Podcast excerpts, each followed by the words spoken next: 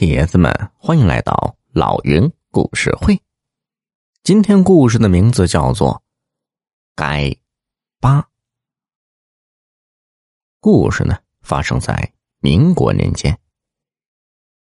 说夷陵城有一位出名的陶瓷鉴赏家，叫叶天。凡是经他长眼的瓷器，真假都能分得清清楚楚。听说呀。叶天学会了他师傅新建的本事，意思是诚心鉴定，百鉴百成。不过呀，叶天和他师傅一样，有个铁打的规矩：不管什么人，凡是请他长眼的真东西，他要按市值提取一成的红利。如果鉴定错了，则全额赔偿买家的损失。当年呢。叶天的师傅曾看走眼一款明代的青花瓷瓶，让买家损失了八万大洋。他师傅硬是卖了祖产赔偿了买家。如此铁打的信用，让他们师徒在夷陵城留下美名。这一天呢，叶家来了几个人，说是云九爷的手下。请叶天前去帮忙鉴定一件瓷器。叶天心想：这云九明里是开银号的，暗地里放的是高利贷，而且跟黑道狗扯羊皮的。这几年黑白通吃，倒成了本地一霸。我虽然不怵他，但还是要给他几分面子。叶天来到云九的客厅，发现缫丝厂的老板沈大强也坐在那里。叶天看见沈大强手里抱着一个盒子，全身瑟瑟发抖。叶天心道：“不知这沈老板是怎么惹到云九这个火焰罗来？”云九见了叶天，拱手道：“哎呀！”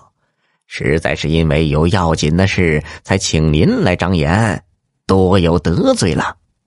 哦，九爷，这是好事。如果是真东西，咱们大家都有好处。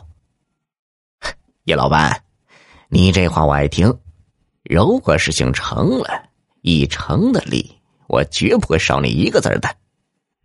云九指了指沈大强，说：“沈大强半年前从他的银号。”借了五千大洋，当时说好啊，月息两分，半年后还不能归还，则用缫丝厂做抵押。现在时间到了，缫丝厂已经破产，根本没有还款的能力。云九找到沈大强催款，沈大强还钱无门，只好拿出家里的明代景德镇季红大花瓶用来抵押欠款。叶天听了，说道：“如果真的是明朝季红大花瓶，价值可远远不止万元呢。”云九笑着说：“如果是真的，我愿意出八万银元，设剩余的差价，我可以补给沈老板。”叶天知道。明朝季红大花瓶是窑变的产物，可遇而不可求。他曾在上海拍卖会里亲眼看到一只明代季红大花瓶被一个外国商人以十万银元买走。于是叶天对沈大强说：“沈老板，快请出宝贝，让我们见识一下吧。”沈大强抱着盒子来到八仙桌前。小心翼翼的打开盒子，一只两尺长的花瓶出现在众人眼前。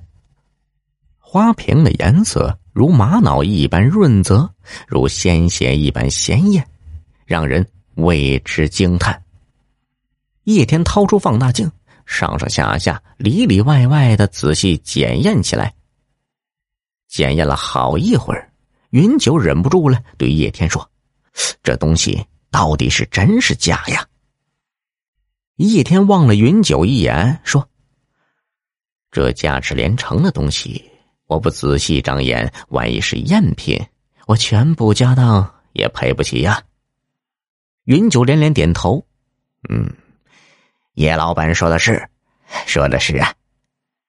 叶天又仔细看了许久，才缓缓说出一句话来：“这只花瓶确是季红花瓶无疑。”沈大强和云九听了都欣喜不已，不料叶天语气一转，叹道：“哎呀，不过……”